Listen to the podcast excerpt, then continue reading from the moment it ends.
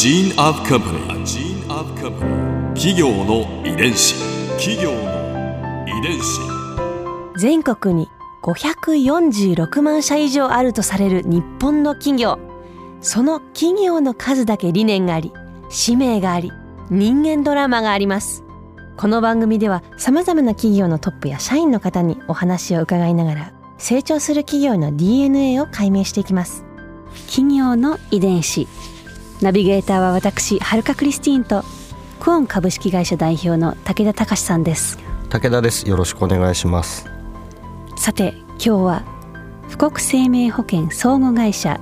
取締役社長米山義輝さんをお迎えしています。よろしくお願いします。よろしくお願いいたします。今回は富国生命の企業理念や経営哲学について伺いますこうずっと受け継がれている企業の理念経営哲学ってどんなものがまああのありますか？まあ、これはあのなぜ総合会社なのかっていうことをね、申し上げてこれがまあ生命保険の性格と総合会社ってものが、まあ、あの成長よりも、えー未来永劫確実にきちっとえーお支払いをしていくっていうそれが、えーそのためには健全な経営内容をずっと維持していくっていうことが最大のこの生命保険事業をやってる上で重要だっていうことを申し上げましたけれど、でそれをお富国生命のこう 先人たちが表した言葉で「最大足らんよりも最優足れ」というねそういう、あのまあ、富国生命に受け継がれているえー言葉があるんですね。最大というのはもうビッグということですね。ビッグですね。はい。最大足らんより最優たれ？優というのは優れるですそうですね。最優足れってまあ、はい。だからクオリティですよね。うん。ねそのどちらかというと量よりも質を求めていきなさいというね。それがずっと受け継がれている、まあ、会社をその運営する上でのですね、えー考え方っていうか株式会社であれば、はいやっぱし大きくなる成長するっていう規模を追うっていうか、まあ、そういうことなんですけど、まあよりも最優ってことなん最優えーいわゆる質をね重視しそれをまあ、あの最大足らんよりは最優足れっていう。それ誰が言った言葉だったんですこれか最初。は、まあ、4代目の社長があ言った言葉だっていうふうに受け継がれてるんですけれど、まあ、実際はまあ3代目の人が、まあ、そういう考え方まあもともとこのね。創創業者の、まあ、考えにあったわけですよね。あったと思いますけどね、総合それ会社をを。こうまあ言葉にして。ん。言葉にして表したのは4代目の社長があの精神はもうこれは創業時から先ほどから話した総合会社がいいっていう、まあ、その考え方はずっとあったと思いますけど、実際言葉に最大足らんよりも最優足れと言ったのは4代目の社長。皆さんこう朝礼の時間とかうん。言ったりするんですか？まああまり朝礼では言いませんけども、はい。やっぱし、はい。えーそれはもう従業員の、まあ、やはり精神というか、まあ、そういうところに、えー刻まれていると。まあ刻まれているうん精神だろうと思いますね。企業の遺伝子。先輩から何かこう仕事を学ぶ際ですとかそういった時に何かいこう感じることとかがあるんですかね。そうですね、まあ、あの新聞でも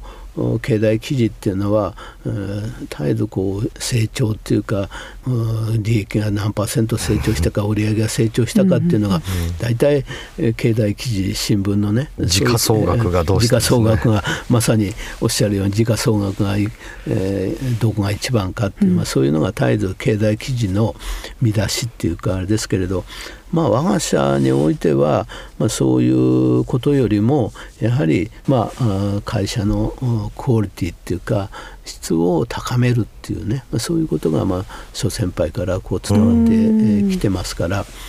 あの日本が1980年代のバブルの時に一番そのことを、まあ、私もまだ80年代っていうのは、えー、1974年に入社したですから、はい、まあ、入社して10年くらいですよ、あのバブルが1985年くらいから90年くらいまで。で入社して10年くらいの時でしたけれど。まあ、当時もう株価がねどんどんどんどん上がって、うん、で土地も値段もどんどん上がって、うん、まああのー、その時代にやっぱり当時の社長が株は買うなとか、まあ、生命保険会社ってお預かりした保険料を株や、えー、不動産や、うん、それから債券や、えー、融資や、まあ、そういうことで資産運用をやってその出た果実をまたお客様に配当契約者に配当として返すと、だから生命保険はの会社っていうのは生命保険をの販売をするっていうものと販売をしていただいた保険料を資産運用するこれは車の両輪なんですけれど、まあ、当時本当にバブルで株価やその土地がどんどん上がった時代に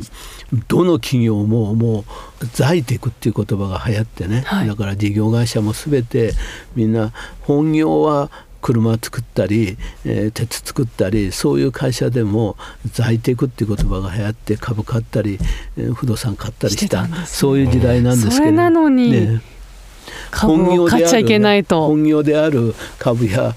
不動産をもう買うなと高すぎるんで。それ中でこう反発とかなかったんですか？まあで一方でその当時は、はい個人のお客様も、えー、やはり利回りの高い生命保険でもそういう商品が貯蓄性の商品がありますから、そういう商品がいっぱい売れたんですね、一時払いで。で当時バブルですから6%とか、まあ、そういう利回りが、提供できたんですね。だからそういう面でいっぱいお金が集まってでそういう商品をもうこれ以上売るなとかですね、えー、で売ってもそうやって株が高くなって不動産が高くなって運用できないんで富国生命としてはそういう高い利回りの商品を売り止めしたんですね。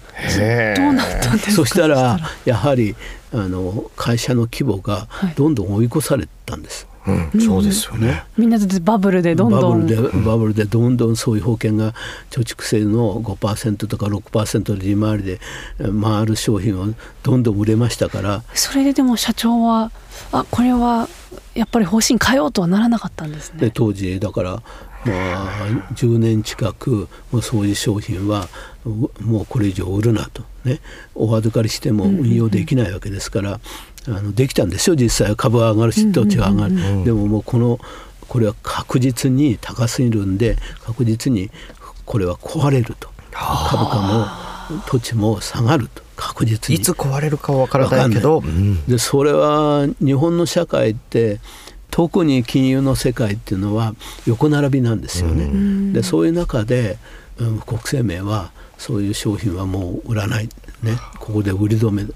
そそこの精神がそこでも負けないというのがその最大足らより最優たれという精神ということですね。ここで春風ビューポイント。今回米山社長のお話の中で私が印象に残ったのはバブル期のエピソードです。横並びの経営を迫られる金融業界において10年近く株や不動産を買わないという決断をした6代目社長の話には驚きました、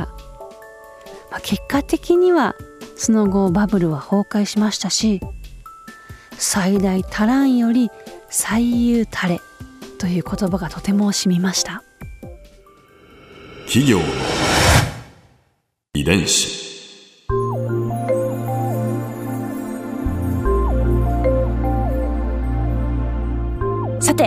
この番組はポッドキャストのほかスマートフォンタブレット向けアプリ JFN パークでも聞くことができます。お使いのアプリストアからダウンロードして企業の遺伝子のページにアクセスしてみてください。それでは来週もお会いしましょう。企業の遺伝子ナビゲーターは私はるかクリスティンとクオン株式会社代表の武田隆でした。